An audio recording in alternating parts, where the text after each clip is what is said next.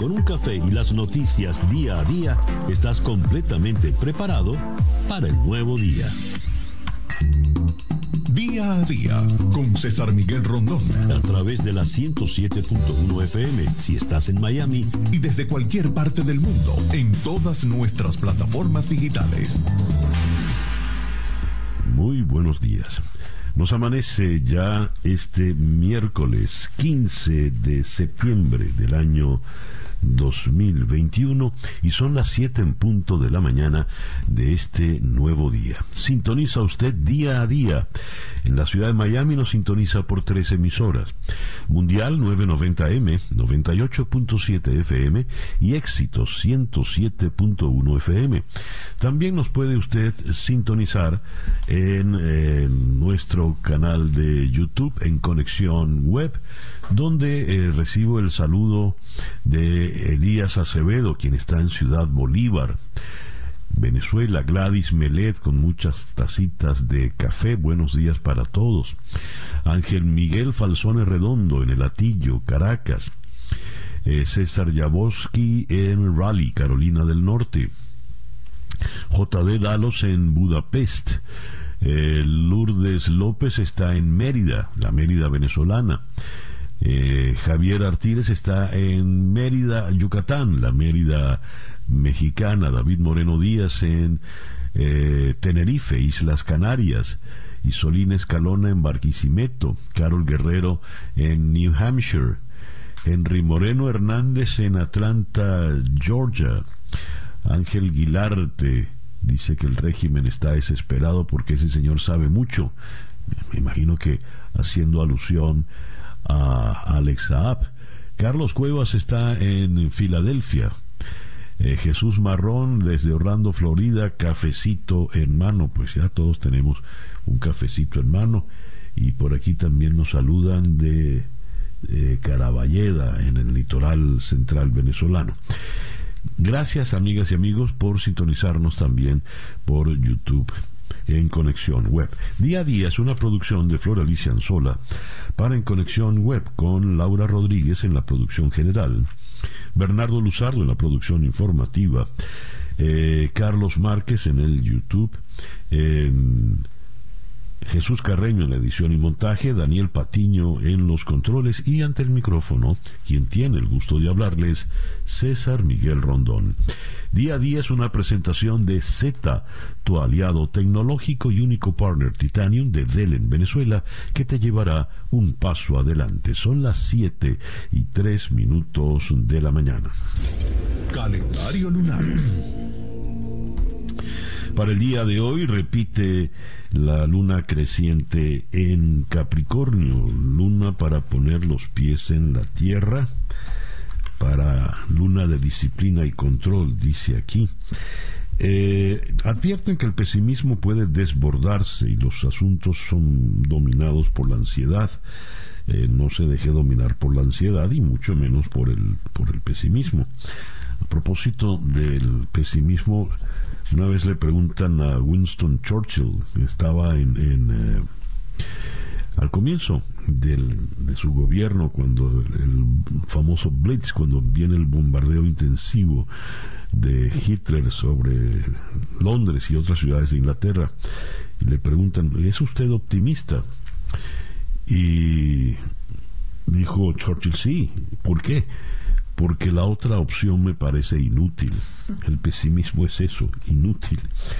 Bien, es una buena luna para todo lo que tiene que ver con las finanzas, es una buena luna para trabajar en solitario, todo aquello que requiera mucha concentración y perseverancia, y es la luna para recuperar el tiempo perdido. Luna creciente en Capricornio, Sol en Virgo, cuando nos amanece este eh, miércoles 15 de septiembre del año 2021 y que sea este para todos, no importa el, rincón del planeta en el que usted se encuentre, que sea para todos pues el mejor día posible. Son las 7 y 4 minutos de la mañana, escuchemos ahora el reporte meteorológico con Alfredo Finale. Muy buenos días, Alfredo. Muy buenos días, César, para ti y para todos los que están en sintonía. Bueno, pues como ya es costumbre en esta época del año, vamos primeramente a la información del trópico y es que se mantiene Nicolás como depresión tropical. Se ha estado moviendo lentamente sobre territorio de Texas, se mueve hacia Luisiana. Luisiana ha recibido el mayor impacto en cuanto a la lluvia se refiere y es que los acumulados han estado, según lo que estaba viendo esta mañana, entre 5 a 8 8 pulgadas. No se descarta algún valor superior en localidades aisladas. Y es que como se está moviendo a solo 3 millas por hora, eso va va a propiciar grandes acumulados va a continuar moviéndose lentamente hacia el este-noreste en dirección a Mississippi durante los próximos días. El resto de nuestra cuenca atlántica, la zona de bajas presiones del Atlántico, ubicada prácticamente al este de las Bahamas, se mueve hacia el norte-noroeste, mantiene un alto potencial ciclónico de hasta un 70% para los próximos días, pero todo parece indicar que se estaría moviendo sobre el mar, sobre el Atlántico, sin llegar a afectar el territorio de los Estados Unidos. Por su parte, la fuerte onda tropical que está ubicada al sur de las islas de Cabo Verde mantiene ese 90% de potencial para los próximos días. Yo pensaba que realmente ya iba a ser una tormenta y es que ha mantenido una estructura y una ah, nubosidad, un área de nublados bastante interesante, pero aún lo mantienen con un 90%. Es probable que hoy lo eleven entonces a depresión o a tormenta. Vamos a ver qué pasa en el transcurso de la jornada. Hasta la fecha, en lo que va de temporada, se han formado 13 tormentas de un pronóstico de 15 a 21. Estamos eh, Todavía nos falta la mitad del mes de septiembre, todo octubre, todo noviembre, así que hay que estar preparados e informados. En el tiempo local, bueno, pues condiciones propicias para la lluvia, hoy cielos parcialmente nublados, mayor nubosidad en la tarde y el potencial de precipitaciones alrededor de un 50%, incluso entre un 50 y un 60 para el resto de la semana. Máximas hoy que siguen alrededor de los valores normales para esta fecha, me refiero a valores entre 88 a 90 grados Fahrenheit. Muy buenos días para todos. Muchísimas gracias, Alfredo. Alfredo Finales, el meteorólogo de nuestra emisora hermana Actualidad 1040 AM en la ciudad de Miami. Y el reloj indica que ya son las 7 y 7 minutos de la mañana. Capicúa. Las noticias de hoy en Estados Unidos. Abro The New York Times y The Washington Post y, y en ambos el gran titular eh, dice, por ejemplo, en el diario de Nueva York, las tasas de pobreza caen a un récord, eh, así en la medida en que se han dado las ayudas por la pandemia. Eh, esto pues le da entusiasmo, pie a los demócratas para continuar con estas medidas. El Washington Post, por su parte, titula eh, los estímulos eh, llevaron a que cayesen los niveles de pobreza en los Estados Unidos, una declinación realmente importante.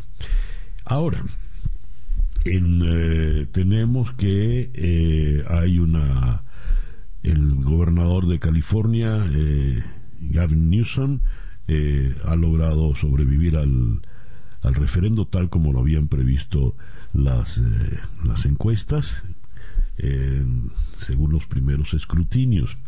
Y eh, hay una noticia que sin, sin duda va a traer va a traer cola, va a traer mucho revuelo. El diario de Washington Post lo destaca en grande. Un nuevo libro da detalles sobre las llamadas secretas del general Mali el general Mark Malley es el eh, militar de más alta jerarquía en Estados Unidos, es el jefe del Estado Mayor Conjunto, es general del ejército de los Estados Unidos.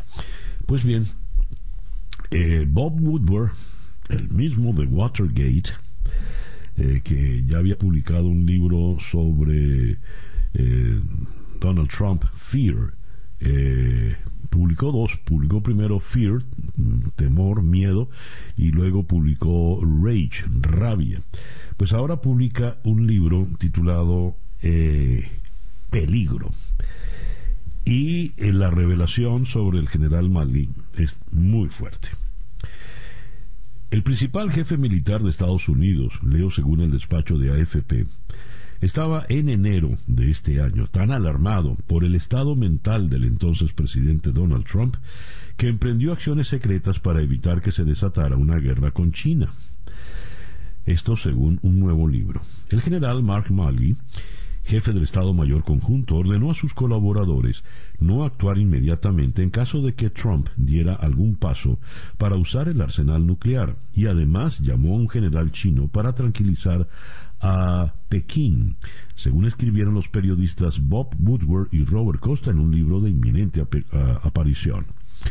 El diario The Washington Post, donde ambos trabajan, y la cadena CNN publicaron ayer pasajes de peligro que muestran a Mali organizando al Pentágono y a la comunidad de inteligencia para resistir cualquier eventual paso de Trump para escalar las tensiones con China tras perder las elecciones presidenciales de noviembre del 2020.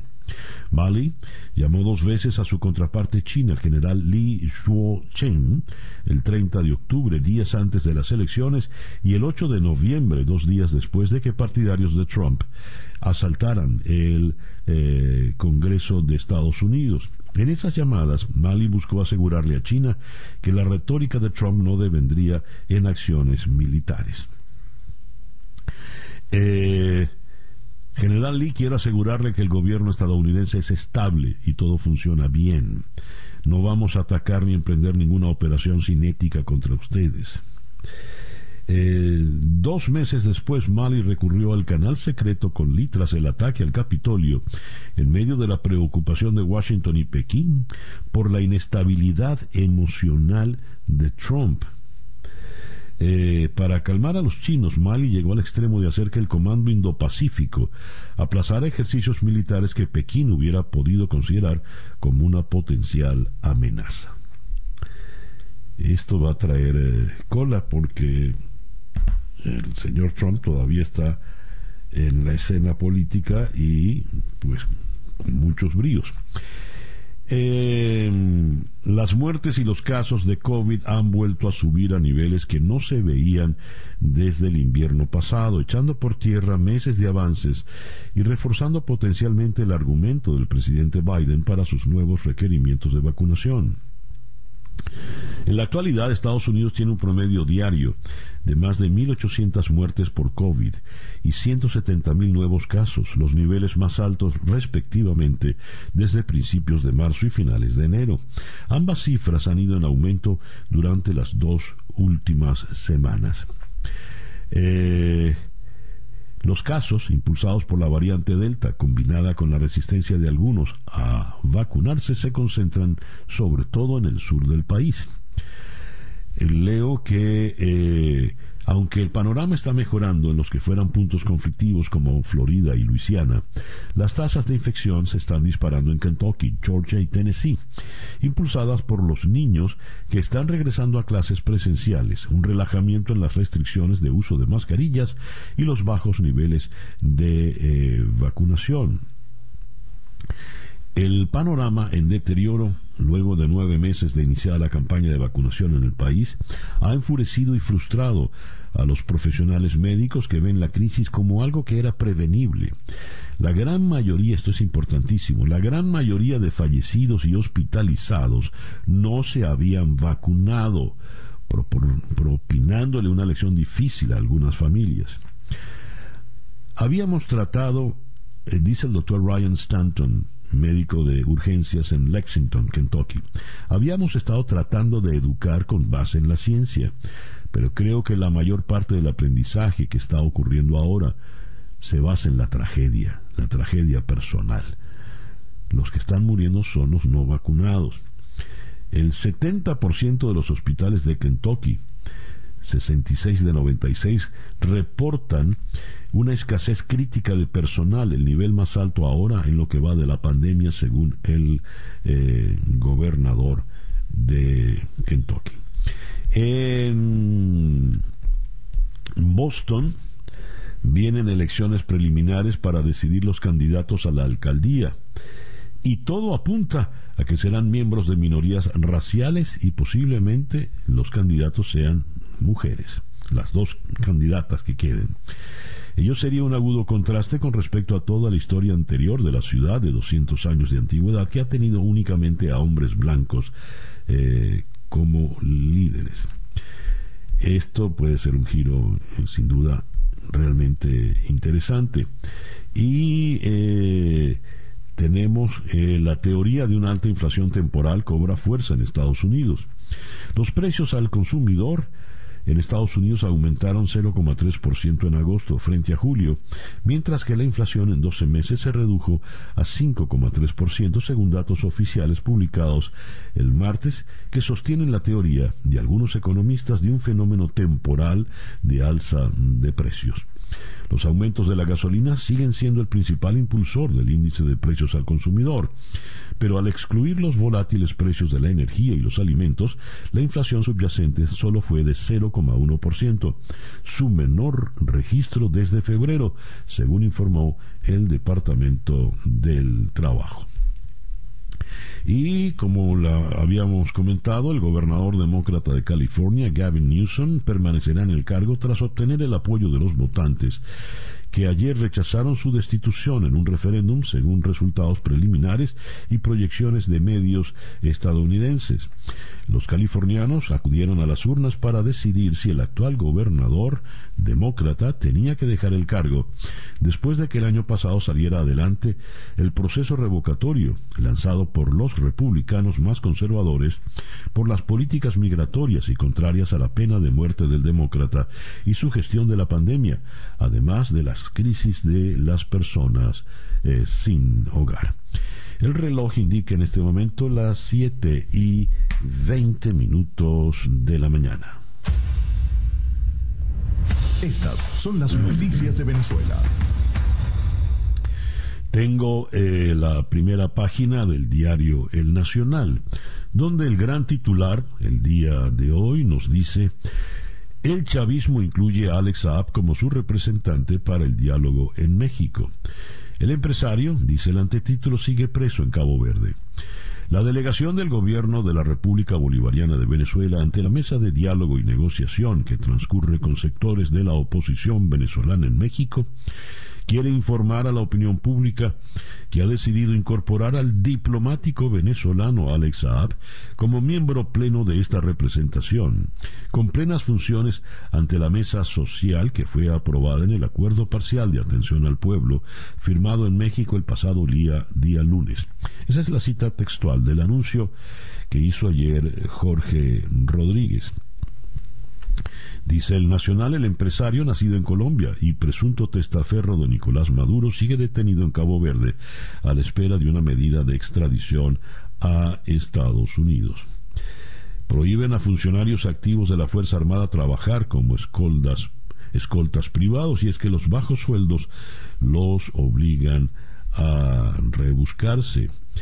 Eh, la extradición de Hugo Carvajal a Estados Unidos deberá esperar por informe sobre eh, la petición de asilo.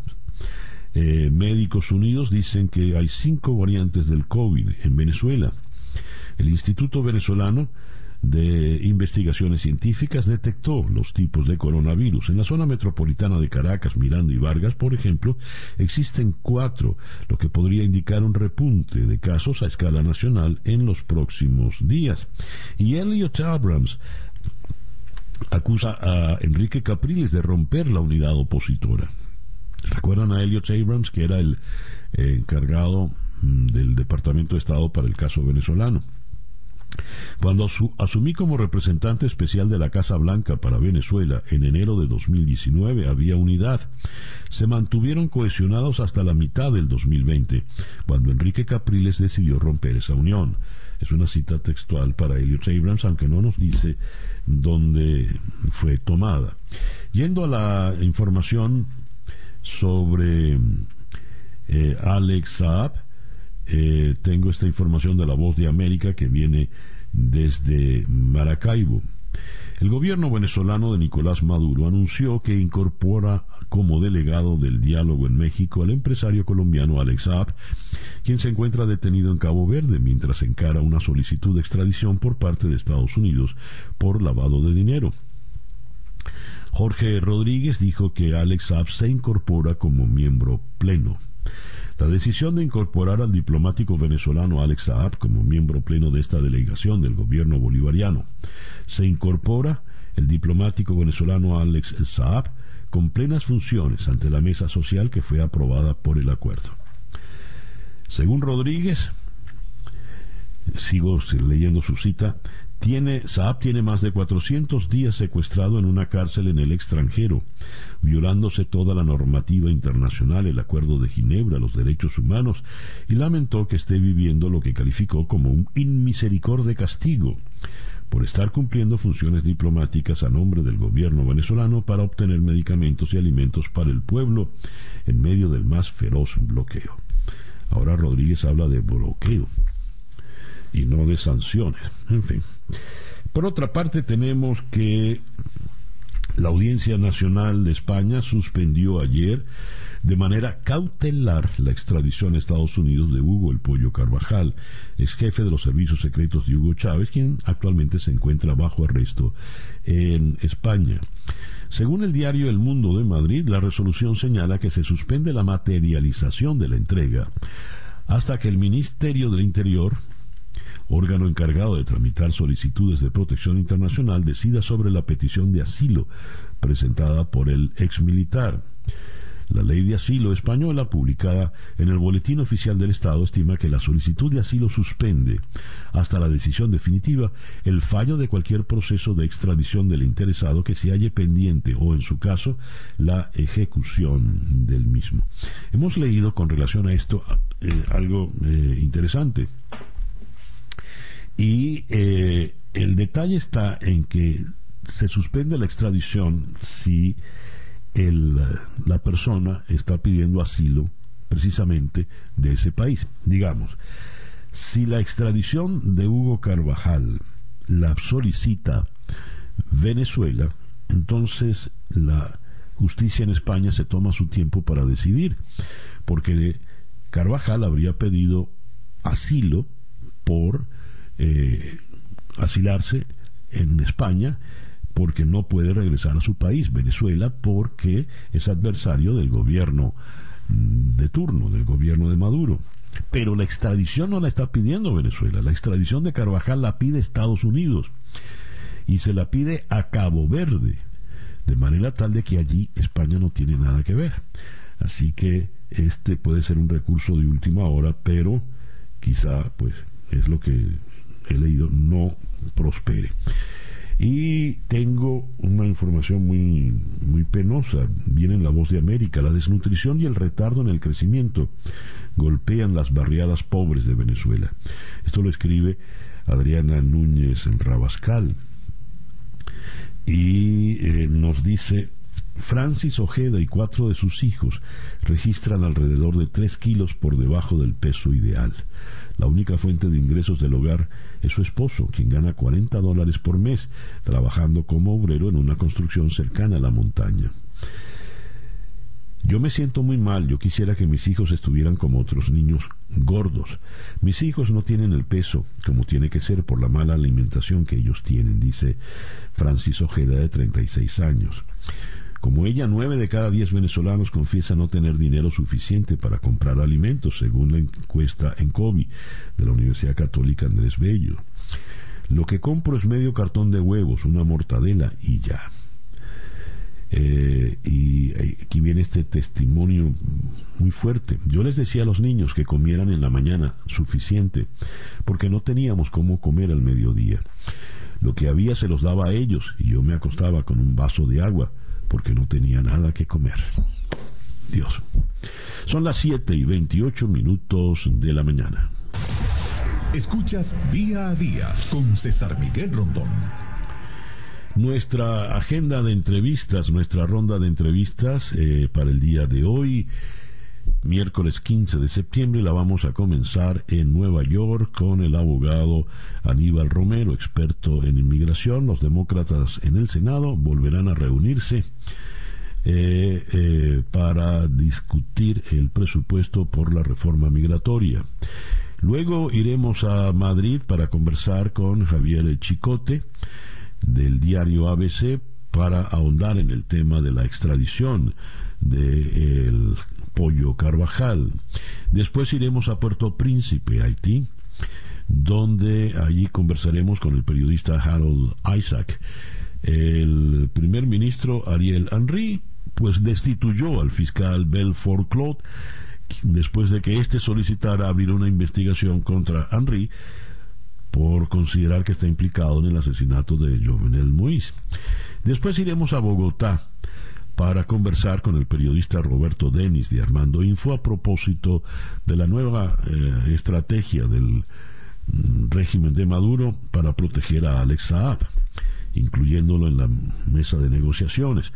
Después iremos a San Salvador para conversar con el periodista Mario Pacheco eh, sobre la situación del eh, Bitcoin. El Salvador superó los 500 mil usuarios de la billetera Chivo para realizar transacciones en Bitcoin.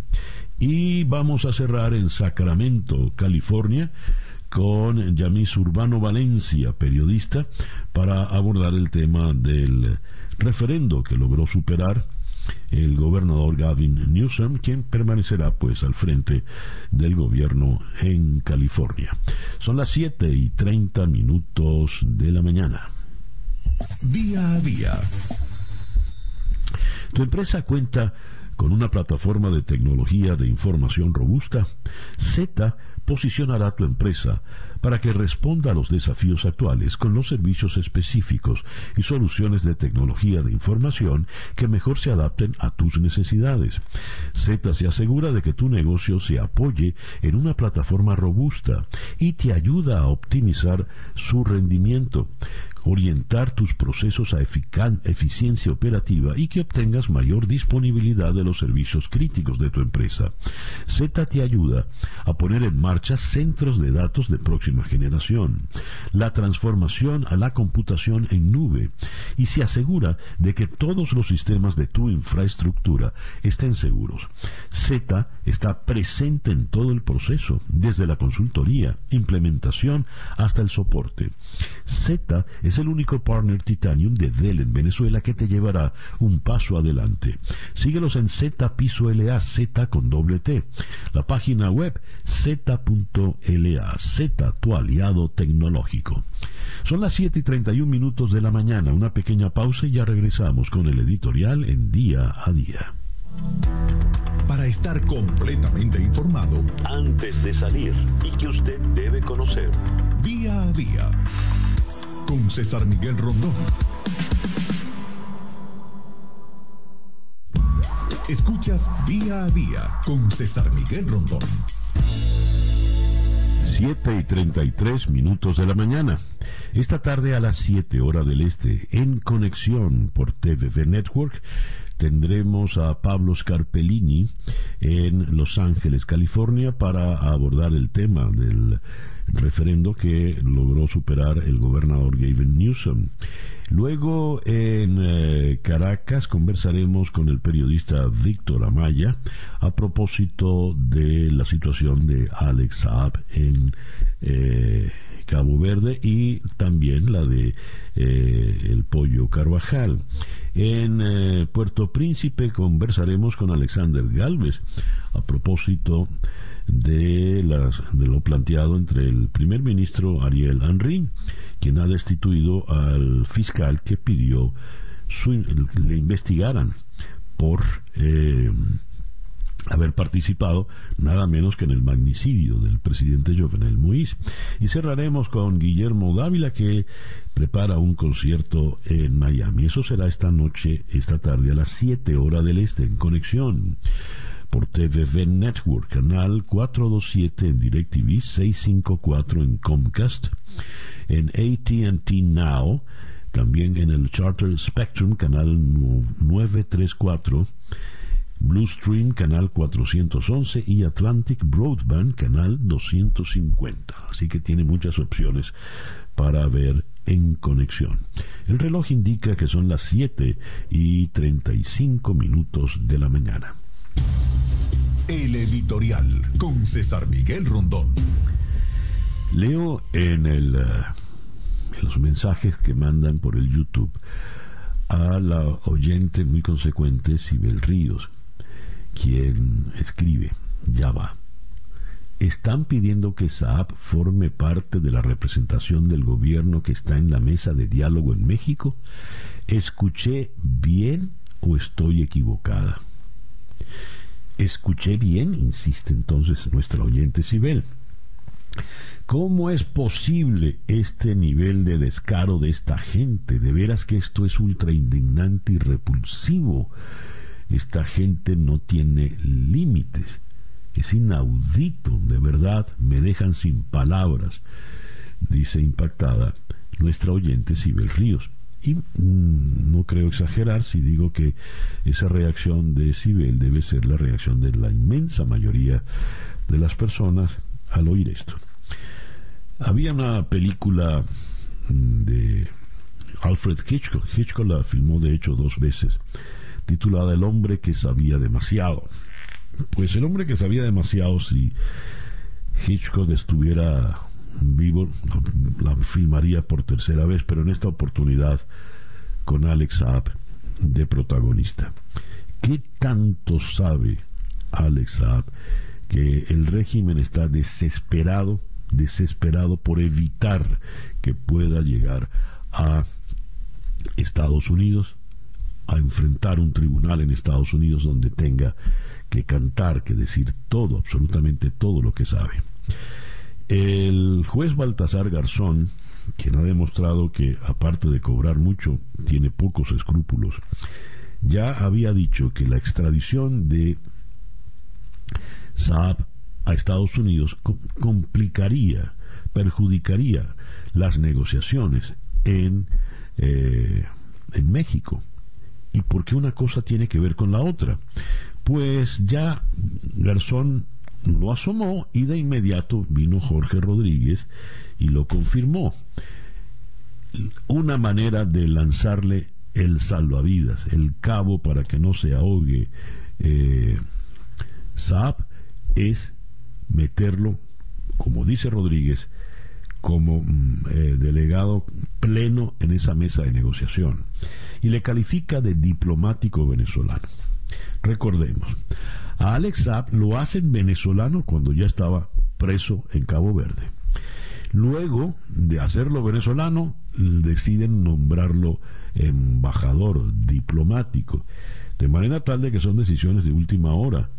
Alex Saab es un comerciante y dicen testaferro de Nicolás Maduro, pero no es más que un comerciante, no es un diplomático y tampoco es venezolano, por más que le hayan dado cédula a última hora.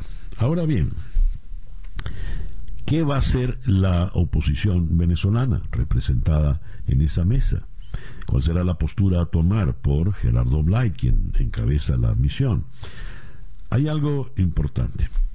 Nicolás Maduro ya había dicho que eh, para él esa mesa de negociación era como si estuviera hablando directamente con Estados Unidos, porque esa mm, delegación de la plataforma unitaria no era más que una delegación de Estados Unidos. Es decir, por la boca de Gerardo Blay no habla Blay, habla Anthony Blinken, o quizá Biden, según el criterio de Nicolás Maduro el incorporar a Alex Saab, entonces sería como para indicarle a esa delegación, es decir, a Estados Unidos, según Maduro, no extraditen a Saab porque él tiene que ir a México a resolver los problemas del pueblo venezolano. Pues todo indica que Alex Saab va extraditado a Estados Unidos y la decisión de la extradición es una decisión judicial en Estados Unidos, es la decisión de un tribunal. Allí no tiene nada que ver lo demás. Pues esperaremos a que cante Alex Saab. Ya veremos. Son las 7 y 40 minutos de la mañana. Noticias de Cuba. Cuatro periodistas del Diario de Cuba sufren detención y amenazas por hacer su trabajo. Los reporteros son cuestionados por la seguridad del Estado por estar haciendo entrevistas sin una credencial. Se trata de Osmel Almaguer, Waldo Fernández Cuenca y Mauricio Mendoza, así como el colaborador Leonel Rodríguez Lima, fueron detenidos en La Habana el día martes por agentes de la seguridad del Estado. Leo también en el diario de Cuba, López Obrador se defiende de las críticas y anuncia que Díaz Canel dará un discurso en México. El gobernante cubano intervendrá mañana, jueves 16 de septiembre, durante un desfile militar por el Día de la Independencia de México. Siempre hemos tenido muy buenas relaciones y somos respetuosos de la independencia de los pueblos, no somos lacayos de nadie. México es un país libre, independiente, soberano y la política exterior se rige por el artículo 89 de nuestra Constitución, dijo eh, López Obrador. Eh, estuvo en La Habana el cardenal Sean Patrick O'Malley, quien es el cardenal de Boston, y se reunió con Díaz Canel y pidió el indulto para todos los implicados el 11 de julio. Es lo que dijo el cardenal O'Malley. Eh, los cementerios hablan en Cuba. Las muertes por COVID no encajan con las cifras oficiales. Los cementerios son lugares para el silencio, pero en Cuba los camposantos parecen estar hablando alto y claro en los últimos meses diciendo aquello que las estadísticas oficiales no reflejan sobre la pandemia. Ampliaciones a la carretera, tumbas improvisadas y sepultureros que no logran dormir una madrugada completa conforman el coro de los sepulcros del COVID-19 en la isla. Esto lo leo en 14 y medio. El reloj indica las 7 y 45 minutos de la mañana. Noticias de Latinoamérica.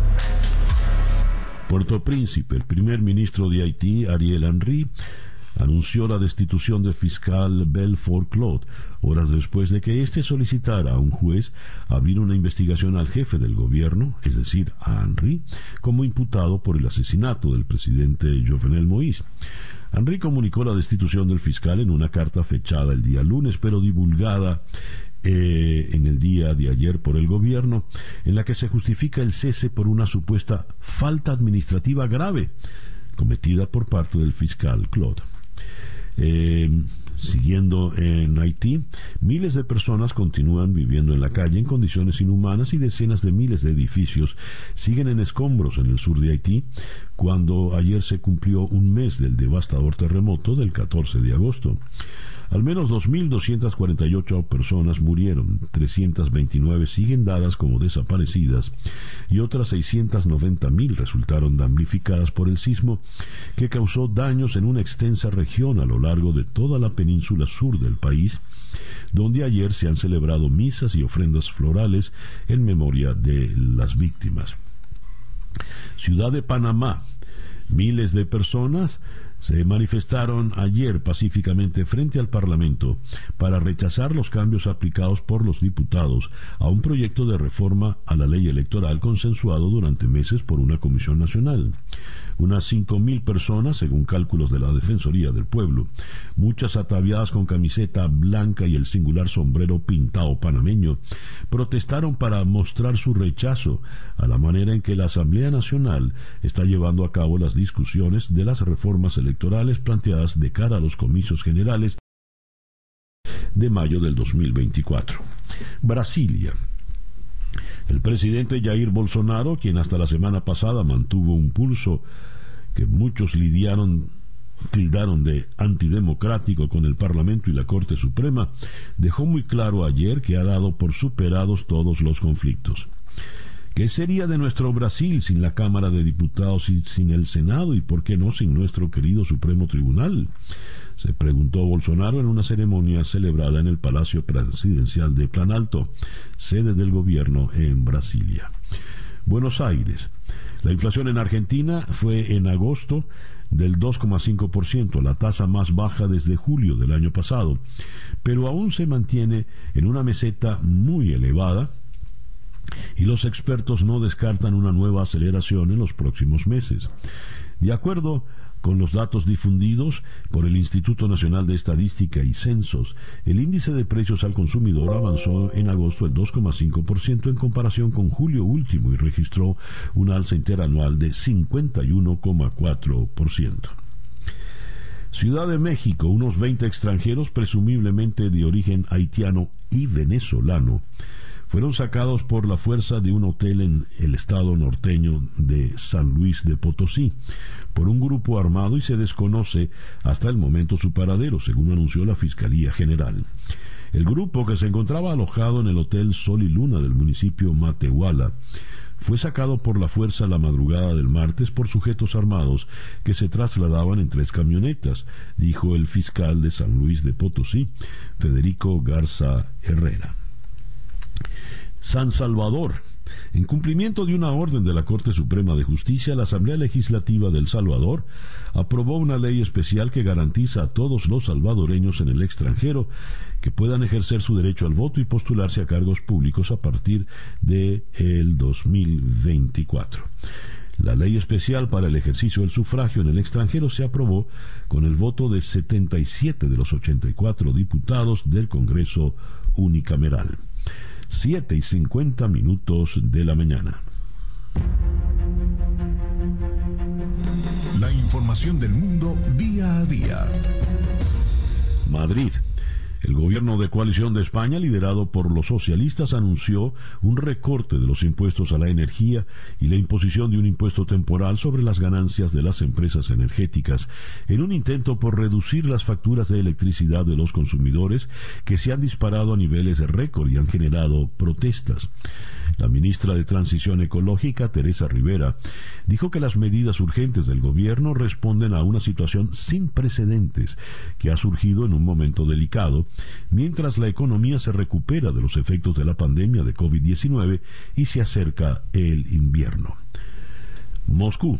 El presidente de Rusia, Vladimir Putin, se aislará debido a los casos de COVID-19 registrados en su círculo íntimo, dijo el Kremlin añadiendo que el mandatario ha dado negativo al coronavirus. París. El presidente Emmanuel Macron anunció medidas de para transparentar los actos ilegales de la policía, incluyendo la publicación de informes de investigaciones internas y la creación de un organismo superior eh, parlamentario. Macron habló en una academia policial en Rouen en el norte de Francia luego de una consulta nacional de meses sobre los cambios que requiere la policía tras una serie de denuncias de violencia y racismo. Eh, Atenas.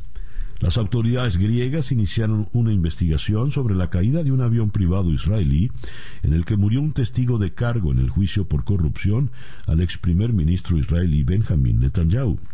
Haim Geron, antiguo alto funcionario del Ministerio de Comunicaciones israelí, y su esposa Esther murieron en el accidente el lunes por la noche frente a la isla de Samos. El Ministerio del Exterior israelí identificó a las víctimas, ambas de 69 años, y agregó que colabora con la familia para recuperar los cuerpos. Kabul.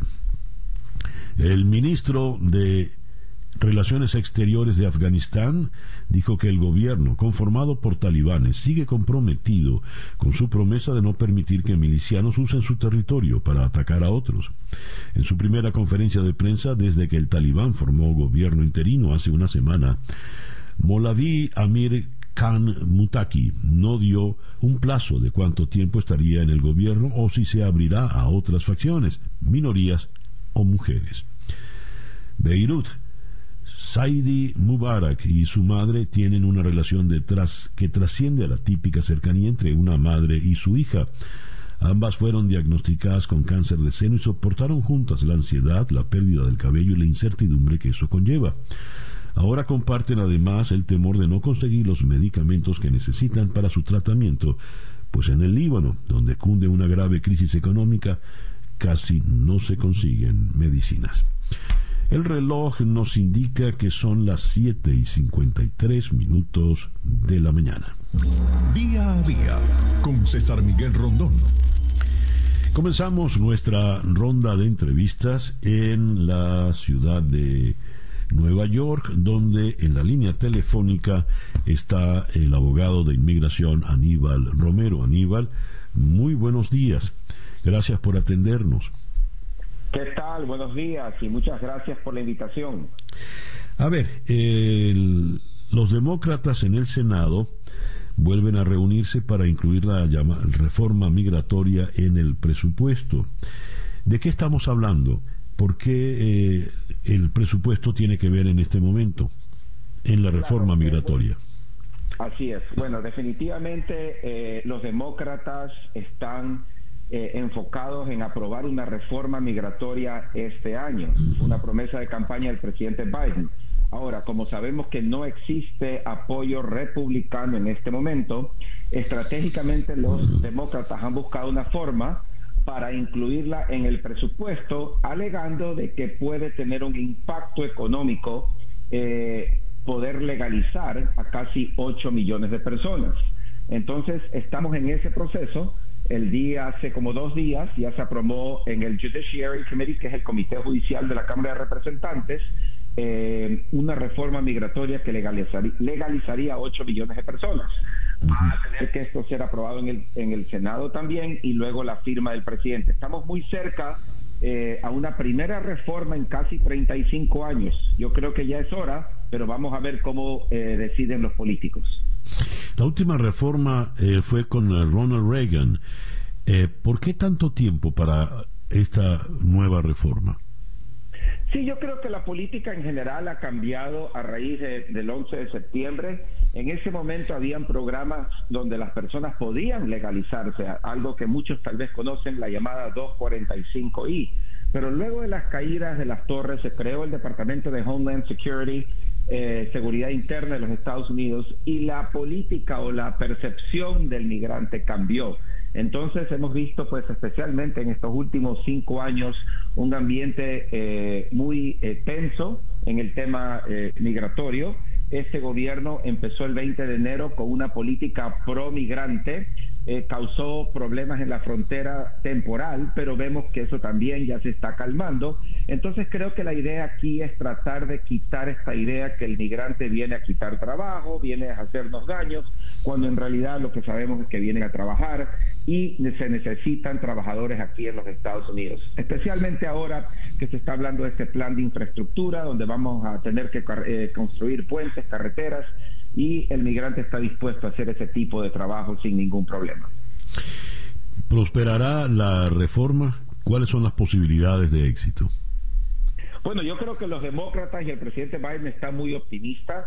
Como le digo, estamos muy cerca. Por primera vez en 15 años se aprobó en el Comité Judicial de la Cámara de Representantes la reforma migratoria. Eso no se había visto en tantos años. Eh, los demócratas tienen los votos para aprobar la reforma migratoria, solo necesitan 50 votos, ya que lo están haciendo a través del presupuesto. Lo que se necesita es voluntad.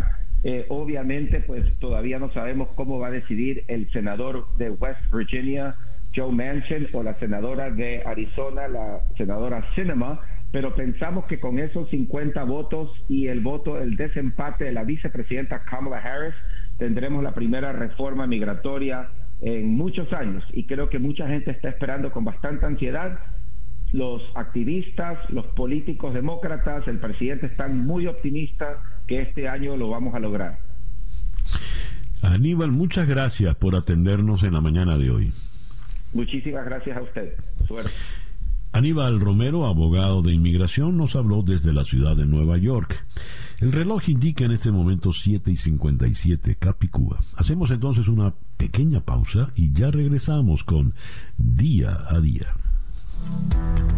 Para estar completamente informado antes de salir y que usted debe conocer.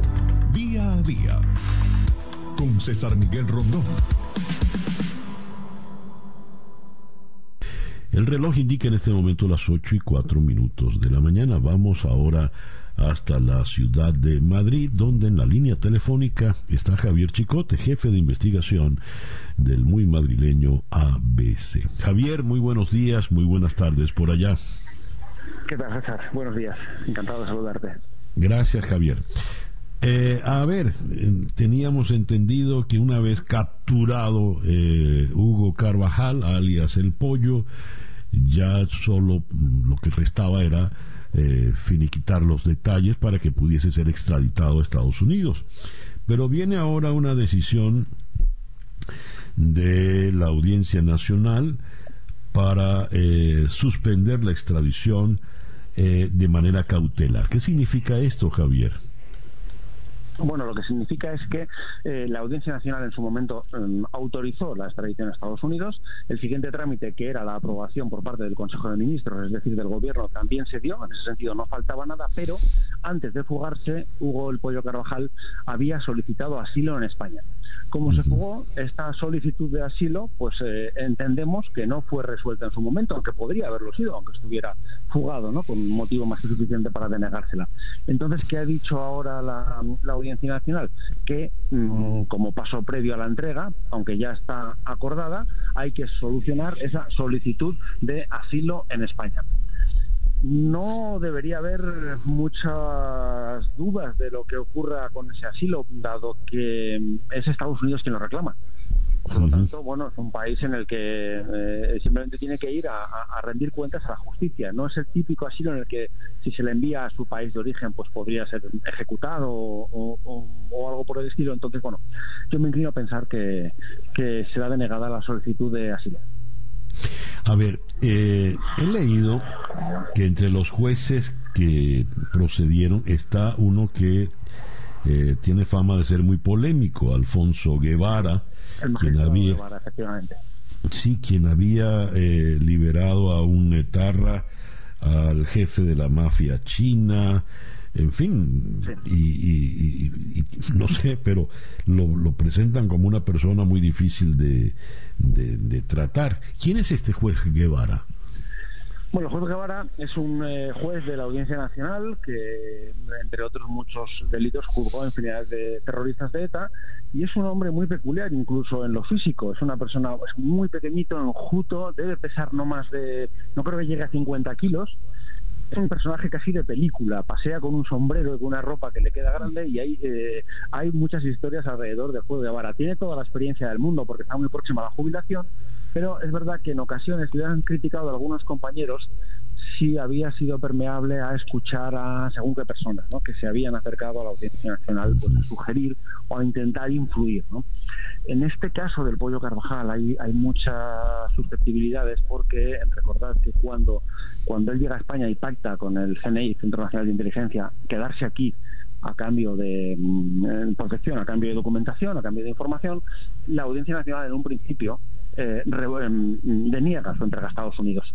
Pero hay una serie de presiones, muchas de ellas provenientes principalmente de Washington, y la sala, el órgano superior, revoca esa decisión y dice sí que hay que entregarlo. Por lo tanto, esta es una partida que no se está jugando estrictamente dentro de los juzgados, sino que intuyo que está habiendo eh, muchas presiones y muchos intereses por parte del gobierno de España eh, y del gobierno de, Estados Unidos y también de autoridades venezolanas, por supuesto. A ver, ¿qué rol está jugando el gobierno de España según lo que comenta Javier? Bueno, yo creo que el gobierno, el gobierno de España no, lo que le encantaría es que el pollo Carvajal le prendiera fuego a algunos de los documentos que tiene, porque son comprometedores para este gobierno. Él, como jefe de la inteligencia chavista, durante esos años de, generosidad, por decirlo de alguna forma, eh, desde, desde el gobierno de Hugo Chávez, se pagó a la Fundación CEPS eh, un mínimo de 4 millones de, dólares, entre 4 y 8 millones de dólares, para que fuera el germen del partido político Podemos, que hoy eh, gobierna, gobierna en coalición. Entonces, de esos pagos, de los pagos en A y de los posibles pagos en B, puede saber mucho. También puede saber mucho sobre importantes empresarios venezolanos que se han afincado en España. Ahora mismo yo estoy en Madrid, en el barrio de Salamanca, desde os estoy atendiendo, que es donde han comprado las mejores viviendas de este barrio de Salamanca, que es el más caro de Madrid, las están comprando ciudadanos venezolanos y en algunos casos con dinero, mm, dinero turbio. También sabe bastante de esto. Entonces, eh, tenemos a un ex embajador español en Caracas, Raúl Morodo, eh, detenido e imputado por una trama de corrupción y que es mm, del Partido Socialista, eh, Raúl Morodo. Por lo tanto, el gobierno de España yo creo que ha preferido entregarlo que exprimirlo aquí y sacarle la información. De hecho, me consta que hay cierto malestar porque parte de servicios de inteligencia españoles, creen que, Hugo Carvajal era un gran activo ¿no? para, para saber, para tener información y en lugar de hacer lo posible para que se quedara aquí, pues se ha pactado la, la, entrega y una detención más que rocambolesca. A ver, ¿quién tiene la última palabra? Eh, ¿Este juez Guevara? Eh, no, ahora es la petición, la petición de asilo depende del gobierno, no depende, no, no depende de la justicia. Entonces, una vez que se resuelva el, el, asilo, eh, se, se deniegue el asilo, automáticamente se le tiene que enviar, porque la decisión judicial ya está tomada. Esto es un procedimiento administrativo.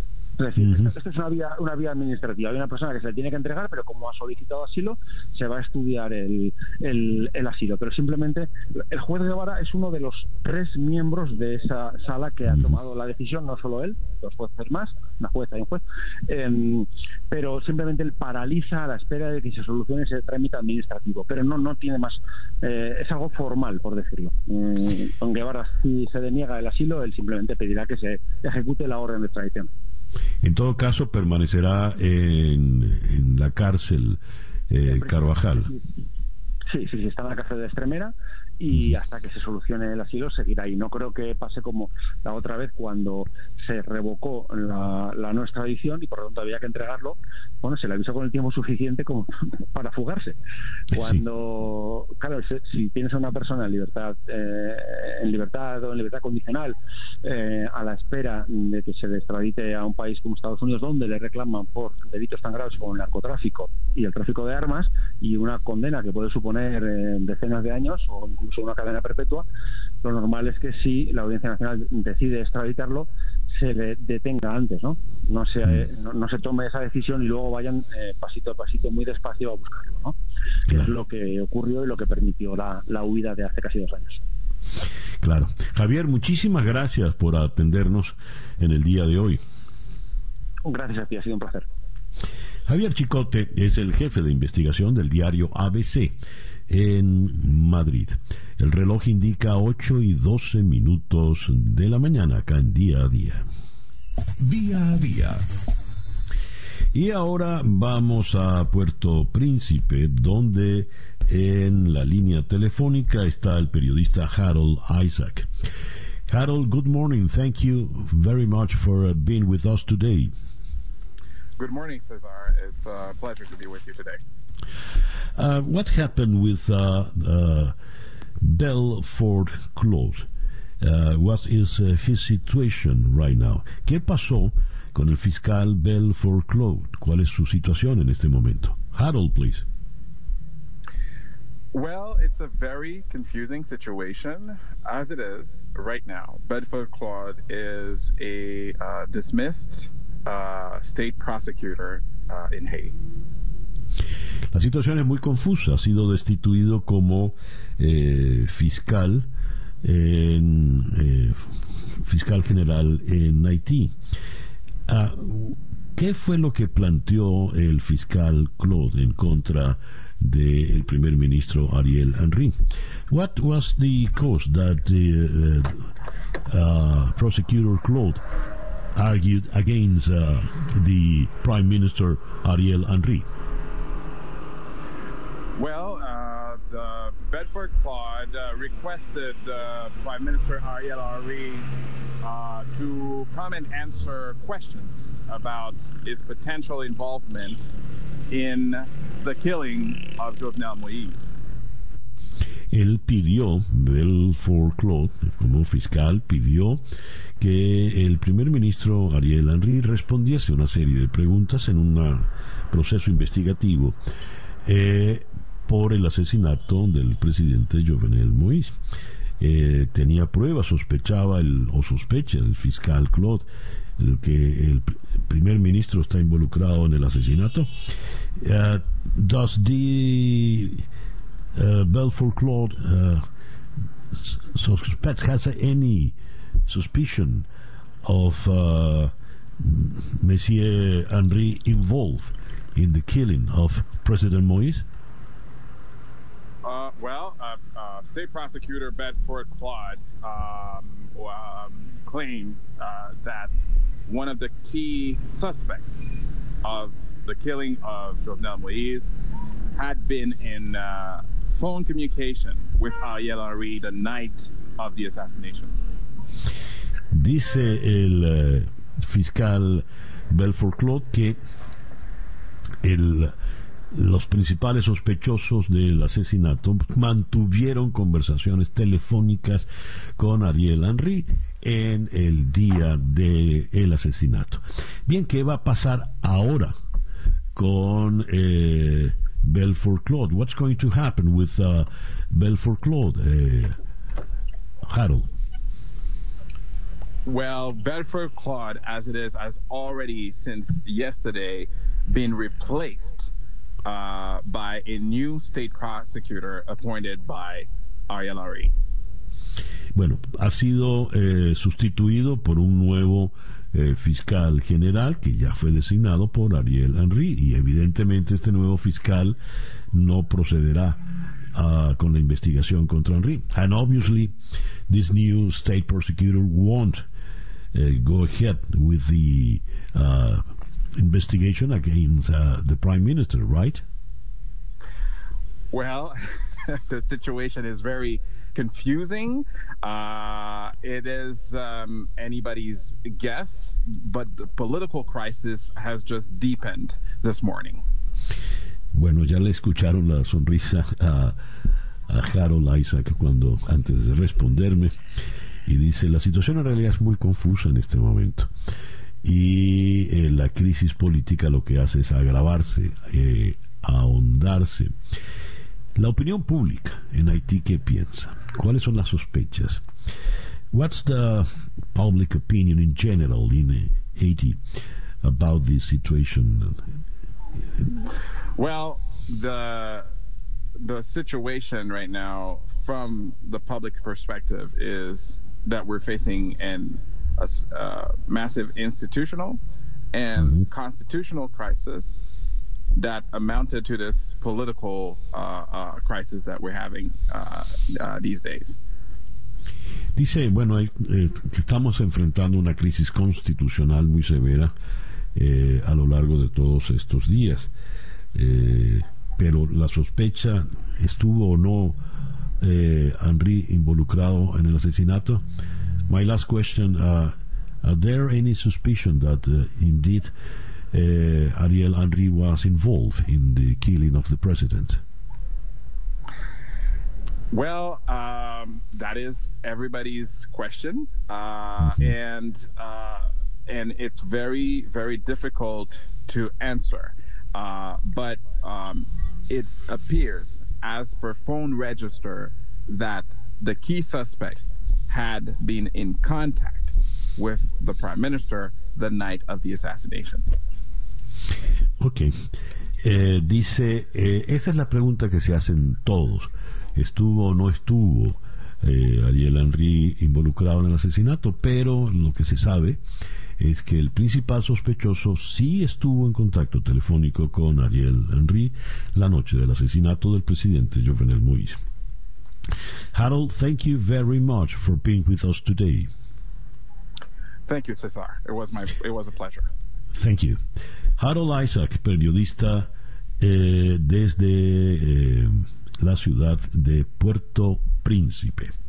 Y el reloj indica en este momento las 8 con 18 minutos de la mañana. Capítulo. Sintonizas día a día con César Miguel Rondón. Y de Puerto Príncipe bajamos entonces en la geografía y llegamos a la ciudad de Bogotá, donde en la línea telefónica está el periodista venezolano de Armando Info, Roberto Denis. Roberto, muy buenos días. Buen día, César Miguel. Roberto, eh, te lo pregunto así a quemarropa. ¿Qué te parece lo, la última jugada, treta o estratagema de el régimen con Alex Saab, incluyéndolo en la mesa de negociación como un delegado pleno? A ver, creo que creo que tiene varias varias lecturas, César Miguel. La primera, eh, yo calificaría esto como sorprendente, pero sorprendente por lo que significa, ¿no? Es darle esta hora, esta entidad política al señor Alex Saab, y pretender que el señor Alex Saab tiene algún tipo de capacitación o facultades o derecho de estar en una mesa de negociación política entre chavismo y oposición, donde lo que se está buscando, o, al menos creo yo es la pretensión de buena parte del país, es una salida a la crisis política, institucional, económica que vive Venezuela desde hace años. Entonces, por ese lado diría que, que es sorprendente. Pero al final, César Miguel, esto está enmarcado también dentro de la estrategia que ha venido eh, usando o aplicando eh, el chavismo y en concreto Nicolás Maduro desde la detención del señor Alex Saab el año pasado. Es decir, a Alex Saab se lo ha intentado convertir primero en un símbolo, en una especie de nuevo mártir revolucionario, y después se ha intentado de internacionalizar sus causas. Eh, hemos visto que Rusia salió en defensa del señor, eh, también, eh, también Irán. el propio Maduro en su momento, seis meses después de la detención, lo nombra embajador venezolano ante la Unión Africana, es decir, buscando darle inmunidad diplomática luego de que fue, fue detenido. Y ahora viene esto. Eh, entonces yo creo que esto se enmarca, se enmarca en eso y, vuelve a confirmar lo que hemos hablado otras veces, César Miguel, ¿no? ¿Hasta dónde está dispuesto a llegar Nicolás Maduro eh, por el señor Alex eh, nunca nadie había hecho tanto eh, en el chavismo y en concreto Maduro por alguien como se ha hecho por por Alex Saab, ¿no? Entonces yo diría que tiene que tiene como que esa doble lectura. Eh, por un lado, yo diría que es sorprendente, eh, diría que hasta cierto punto hasta diría indignante por, por, por casi que eh, colocar en el mismo plano, con esto Maduro coloca en el mismo plano, digamos, el futuro de Alex Saab con el futuro del país, ¿no? pero después es seguir internacionalizando la causa de, de Alex Saab, seguir diciendo que esto se trata de, de una persecución política cuando esto es estrictamente un caso judicial que se conoce desde mediados de 2019, no, no ni siquiera cuando fue detenido, desde un año antes, desde 2019, eh, se conoce esta situación sobre Alexa y nunca se había dicho todo lo que se ha dicho después. Es decir, aquí se ha inventado un relato sobre Alexa, qué casualidad después de su detención. Sí, después de su detención lo hacen venezolano, después de su detención eh, lo, lo convierten en embajador plenipotenciario, etcétera, etcétera. Ahora, este es un problema venezolano. Pero el caso de Alex Saab es un caso entre Estados Unidos y Cabo Verde. ¿Por qué tienen que eh, inmutarse o hacerle o detenerse eh, Cabo Verde y Estados Unidos en el proceso de extradición? Porque lo diga Jorge Rodríguez. Eh, no, eh, para nada. Eso yo creo que no debería ocurrir. Eh, como bien dices, esto es un asunto judicial entre Cabo Verde y los Estados Unidos. En Cabo Verde, la defensa de Alex Saab, y por eso el proceso también ha sido tan largo, que mucha gente habla ya de esto como una novela, la defensa ha tenido la oportunidad de introducir cualquier cantidad de recursos de apelación, recontraapelaciones, pasar de un tribunal de primera instancia al Supremo Tribunal de Justicia hasta finalmente el Tribunal Constitucional de, Justicia de Cabo Verde. Y en todas esas instancias la han ha perdido la defensa sus argumentos han, han quedado digamos eh, eh, rebatidos y, y el proceso legal ha terminado. Y esa es la otra parte aquí importante César Miguel. ¿cuándo hace esto eh, Nicolás Maduro? Lo hacen justamente cuando saben que prácticamente el proceso legal en Cabo Verde terminó la semana pasada.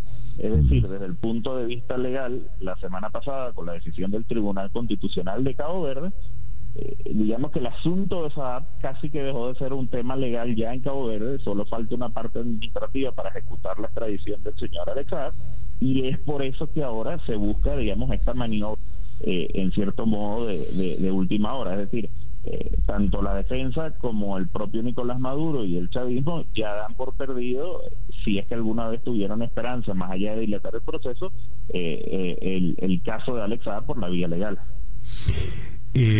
fíjate, Roberto, Baltasar Garzón ya había dicho, tan pronto se manifestó el Tribunal Constitucional, que la extradición de Alex podría complicar las negociaciones en México de buenas a primeras uno decía, bueno, ¿y por qué este señor, este abogado español dice esto? Pero fíjate que luego viene y revela la estrategia Jorge Rodríguez. Eh, lo que quiero, a donde quiero llegar, eh, Roberto, es qué tanto más pueden hacer esas tramar eh, Baltasar Garzón, Jorge Rodríguez, Maduro y todos los que estén involucrados. Eh, y, te agrego, César Miguel, que, que, la semana pasada también Rusia hizo un discurso más o menos a la Cancillería rusa en la misma línea. Lo que quiere decir es que esto era una estrategia que estaba muy preestablecida por parte de la defensa y el chavismo. Es decir, bueno, si viene la derrota judicial en el, en el Tribunal Constitucional, como ya la sabían, pasemos a esta fase.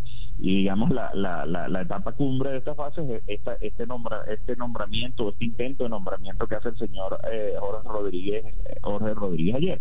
Eh, yo diría que desde el punto de vista legal, la defensa no tiene más alternativas en Cabo Verde, pese a que sus abogados locales están diciendo eh, lo contrario, eh, no tienen más, más alternativas. Y lo único que le queda a, a, Nicolás Maduro, al Baltasar Garzón, al chavismo en general, en este caso, es eso, intentar internacionalizar aún más el problema, la causa de Alex eh, querer insistir que esto es un asunto político y tratar de ver si de rebote logran algo. Eh, mm. Yo pensaría que eso no va a ocurrir. Eh, eso además también revela un poco la, la, la, la, visión que tienen de cómo funciona la justicia el propio chavismo, ¿no? es decir, como la, la, decisión no ha sido favorable, entonces bueno, viene toda esta estrategia, toda esta, esta estrategia política. Eh, creo que lo único que queda es, digamos, esta, esta especie de, de, maniobras políticas, pero me da la sensación y tengo la percepción, por lo que hemos visto de un proceso judicial que ya lleva más de un año en Cabo Verde, eh, que finalmente eso no va a incidir en, ni en el resultado judicial ni en la extradición de Alex a los Estados Unidos. Eh, Roberto, paso a otro punto. En efecto, Cocuyos te citan.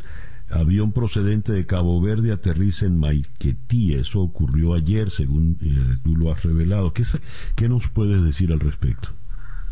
Eh, poco más de San Miguel, eso fue ayer muy temprano, lo vimos, eh, por eso digamos hice hice la denuncia en Twitter. Es un avión es un avión de carga que tenía esta ruta, es una ruta muy rara al menos para para para para efectos venezolanos y la curiosidad grande era allí que eh, exacto el avión había volado un día antes Marruecos Cabo Verde y después eh, ayer Cabo Verde Cabo Verde Isla de Sal en concreto donde está detenido Alex a Venezuela. Em, como digo hasta ahora pocos pocos detalles nuevos era era un, un avión de carga eh, pero evidentemente ya llama la atención y es muy curioso porque bueno que en este momento esté ocurriendo que esté ocurriendo eso eh, viendo de toda la estrategia política que se está que se está aplicando me parece que bueno es un punto a a seguir y, creo que en esta historia nada de lo que va pasando, como hemos visto en esta larga historia ya, es casual, ¿no? Eh, todo tiene una explicación y todo tiene una justificación. ¿Qué traería ese avión, chico?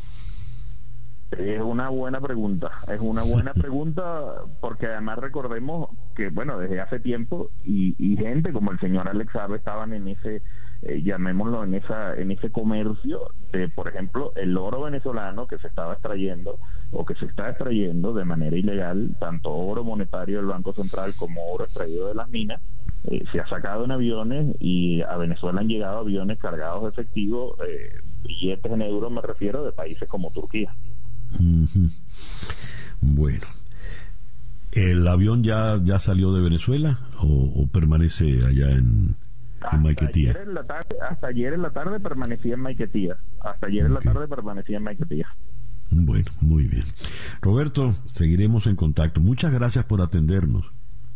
De acuerdo, César Miguel. Gracias a ustedes. Roberto Denis, de Armando Info, desde la ciudad de Bogotá.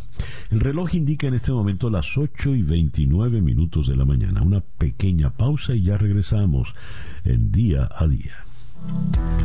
Para estar completamente informado antes de salir y que usted debe conocer día a día. con César Miguel Rondón.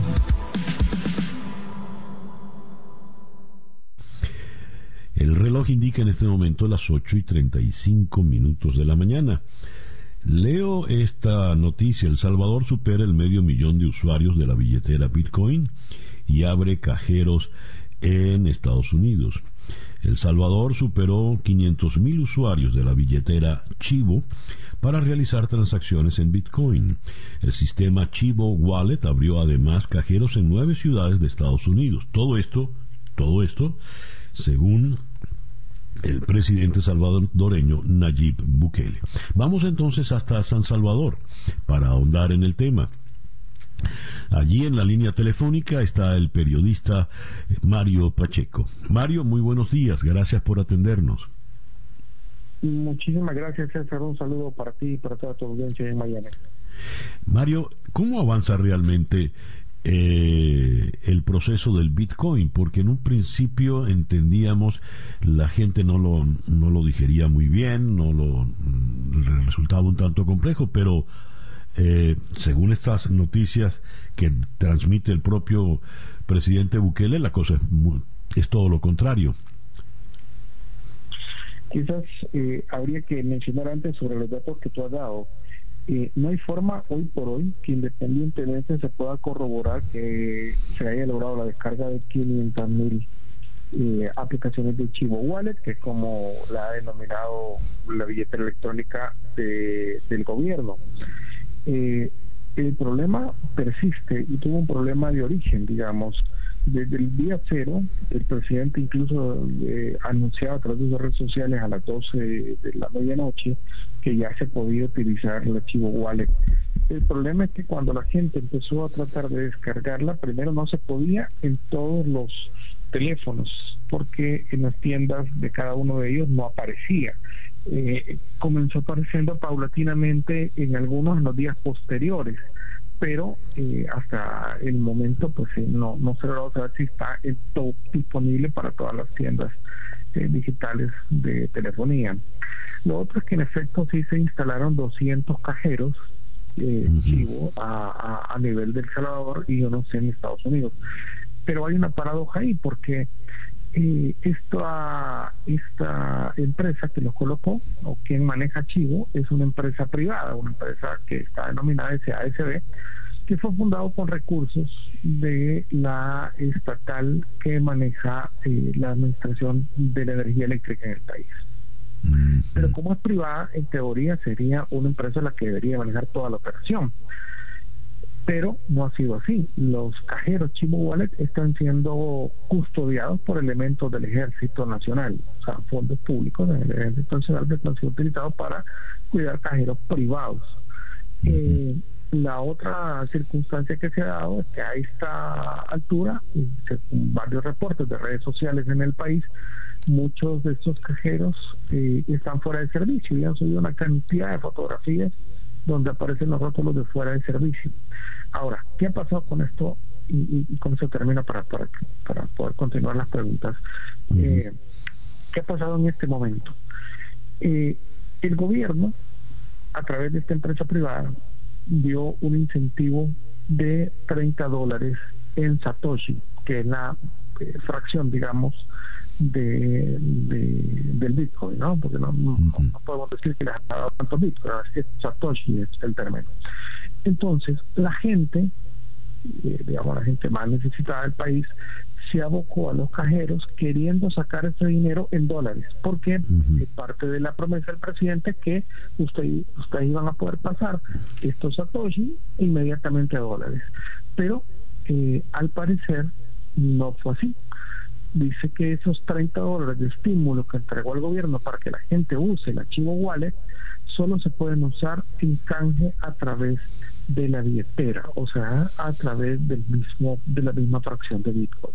Y esto ha generado tal confusión porque la gente eh, está queriendo llegar a sacar esos 30 dólares que, pues sí, eh, al salvadoreño promedio le caen bien para las cosas diarias, ¿no? Entonces, eh, el, el problema persiste y hay una cosa bien paradójica porque eh, el atención al cliente, el módulo de atención al cliente de Chivo no funciona Entonces pareciera más que el presidente está haciendo esa función a través de Twitter, dando las explicaciones y a, la gente cómo usar archivo wallet.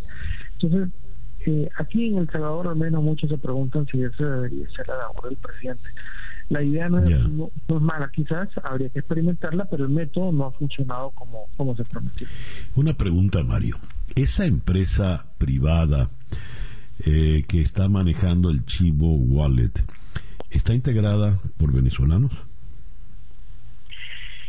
Pareciera que tiene asesoría de venezolanos. Eh, esa es la información que tenemos nosotros, que esta empresa eh, fue creada con, eh, primero, dinero público, fue creada a través de, de la empresa que regula la energía eléctrica en el país, pero parece que toda la asesoría técnica y todo el, acompañamiento ha, sido por venezolanos. Ahora, la empresa no es que esté per se integrada, eh, al menos eh, legalmente por los venezolanos, pero sí también hay otra cosa que eh, una de las integrantes que está ahí, que, que la jefa de gabinete, el presidente Bukele, Carolina Recino, que ha sido anteriormente mencionada en la lista Engel y ella aparece como una de las representantes de la compañía que brindó los fondos para la creación del archivo Wallet. Entonces, eh, esas sí son de las cosas que han estado pasando. Ya, de manera tal de que está todo bastante turbio en torno a este chivo wallet, ¿no? Sí, eh, digamos un poco, todavía hay muchas dudas sobre la entrada en vigencia de la, de la, del Bitcoin como moneda local, como moneda de curso legal.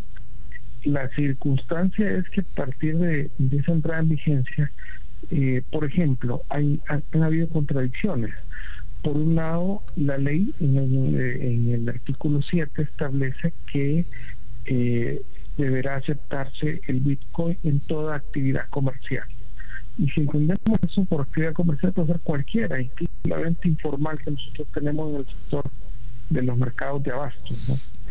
Pero eh, eh, el presidente ha dicho en reiteradas ocasiones que estamos obligados a recibirla, más no a aceptarla. Y puede sonar eh, un poco contradictorio, pero pero él así lo ha dicho, están obligados a recibirla pero no aceptarla. Eh, y entonces no está muy claro eh, cómo cómo va cómo va a funcionar con la señora de canasto, digo, con la que vende tomates en la esquina y que, y que no tiene, digamos, el teléfono de última tecnología, porque esa es otra de las cosas, en muchos teléfonos no está funcionando el archivo bueno. Ya. Mario, muchas gracias por estos minutos en la mañana de hoy. Bueno, a la orden, un saludo a todos. Mario Pacheco, periodista desde San Salvador, 8 y 43 minutos de la mañana, esto es día a día. 8 y 47 minutos de la mañana. El gobernador de California, Gavin Newsom, permanece en el cargo luego del referendo realizado ayer en California. Vamos hasta Sacramento, la capital de California, donde en la línea telefónica está Yamis Urbano Valencia. Yamis, muy buenos días, gracias por atendernos. Buenos días, César, para ti y para todos los que te escuchan a esta hora. ¿Cómo fue el, el resultado y qué, eh, qué lectura le han dado los californianos? Es decir, ratifican plenamente, con plena confianza a Newsom. Sí, definitivamente eh, mm, para los californianos particularmente creo que estos resultados eh, no han sido una sorpresa. Recordemos que em, California se ha eh, destacado quizás por llevar a varios gobernantes a este proceso electoral de em, pues donde podría ser revocado su cargo. Sin embargo, podemos decir al día de hoy que Gavin Newsom ha podido sobrevivir a este, em, digamos, em, proceso que se sometió ayer. Pues es, el segundo em, gobernante que se somete a este proceso y hasta ayer, o mejor dicho, hasta la madrugada de este eh, miércoles, ya la Secretaría del estado de California eh, daba algunas cifras que podrían dar a Gavin Newsom como eh, triunfador. Era aproximadamente el 67% de los votos escrutados, donde en la pregunta que ponía pues estas dos opciones del sí eh, se tenía que ser removido del cargo o no, pues el 5.840.283 para ser exacto, según las cifras de la Secretaría de Estado de California, que eso representa el 63,9% de los votantes, pues aseguraba que, eh, que no. Eh, sin embargo, una lectura que le dan eh, a California, sigue California manteniéndose como un estado santuario, sigue California manteniéndose como un estado demócrata, pero además de eso, mantiene a Gavin Newsom para terminar su mandato incluso lo podrían perfilar. Ayer eh, pues lo leía con varios eh, o lo, lo, hablaba con varios colegas sobre lo que Gavin Newsom también tiene entre ceja y ceja que podría ser una posible eh, carrera a lo que sería la presidencia de los Estados Unidos. Ya se ve. Esto dado que en este país tan polarizado en estos últimos tiempos se lee también entonces como una derrota republicana y básicamente para Larry Elder. ¿Qué nos puedes decir al respecto, Yamis? Él era uno, de hecho, de los candidatos eh, para este entonces como que se ve, perfilaba como uno de los más fuertes, a pesar de que eran 47 candidatos más. Eh, Larry Elder era uno de los que sin duda este locutor conservador aseguraba en su momento la bandera de su campaña, como que le decía a los californianos mm, estén muy atentos porque Gavin Newsom podría ser igual o más radical que el expresidente Donald Trump. Ayer él lo decía en sus primeras declaraciones luego de, de, conocer pues la victoria de la, la sí la aparente victoria de Gavin Newsom pues decía mi oponente el gobernador Gavin Newsom eh, lo invito a que seamos amables a que eh, pues llevemos esta derrota pero que mm, o, de, de, cierta forma decía pues que eh, vieran esta derrota como no la pérdida de la guerra, sino de solamente de una batalla. Aseguraba que pues de esta forma iba a continuar llevando eh, o, intentando traer a California estos ideales republicanos que no es desde ahorita, sino históricamente pues se han mantenido o se han pretendido instalar en este estado. A propósito de Donald Trump, leo en este despacho de la agencia F, fechado al día de hoy, el expresidente Donald Trump denunció ayer una manipulación en las elecciones para revocar al gobernador de California, antes incluso de que cerraran los colegios. Eh, ¿Por qué denunció esto Donald Trump? ¿A qué se refería? Bueno, Donald Trump, eh, ayer la Secretaría de la Secretaria de Estado de California eh, Shirley Weber reportaba abstinencia de un 43% en eh, el tema de las boletas sin eh, un voto eh, digamos, evidente, por decirlo de alguna forma. Recordemos que el sistema electoral eh, acá en California es muy distinto al que podría ser el nuestro, un poco más complejo de explicar. Recordemos que la gente está empezando a votar desde a principios del mes de agosto y, sin embargo, eh, decía ayer que la, la secretaria de Estado de California aseguraba que habían ciertas eh, fallas al proceso de la llegada de las boletas a los eh, centros de conteo. Sin embargo, ella aseguraba que esto no era, mm, no representaba en ningún momento un eh, fraude o no representaba en ningún momento una, o, no se daba como una lectura de que estas elecciones podrían estar estando manipuladas o sin ningún tipo de, o con algún margen de error que podrían suspender o dar eh, de cierta forma no una respuesta eh, o mejor dicho un resultado eh, que tendría que ser evaluado o analizado en, en, el tiempo. Recordemos también que Donald Trump pues si si si evaluamos un poco lo que también fue las elecciones presidenciales ese ha sido también un poco el actuar de los republicanos al momento de que se ven en, en derrota no recordemos que fue el primero, Donald Trump, en plena elección presidencial, quien pues históricamente también salió a decir no reconozco estos eh, resultados y pues para ayer los demócratas no esperaban un actuar distinto por parte de los republicanos. Así es. Yamis, muchas gracias por atendernos en la mañana de hoy. No, gracias a ustedes por la invitación. Yamis Urbano Valencia desde Sacramento, California. Y ya son las 8 con 54 minutos de la mañana. Día a día con César Miguel Rondón. Esta tarde a las 7, hora del este, en conexión por TVV Network, conversaremos en Los Ángeles con Pablo Scarpellini a propósito del referendo de ayer en California. En la ciudad de Caracas conversaremos con el periodista Víctor Amaya sobre la situación planteada con Alex Saab y el Pollo Carvajal. En Puerto Príncipe hablaremos con Alexander Galvez a propósito de la crisis política planteada con la destitución del fiscal general. Y cerraremos en Miami con Guillermo Dávila que prepara un concierto. Eso será esta noche, esta tarde a las 7 hora del este, en conexión por TVV Network, canal 427 en DirecTV 654 en Comcast, en AT&T Now, en el Charter Spectrum, canal 934, en Blue Stream, canal 411 y Atlantic Broadband, canal 250. Son las 8 y 55 minutos de la mañana.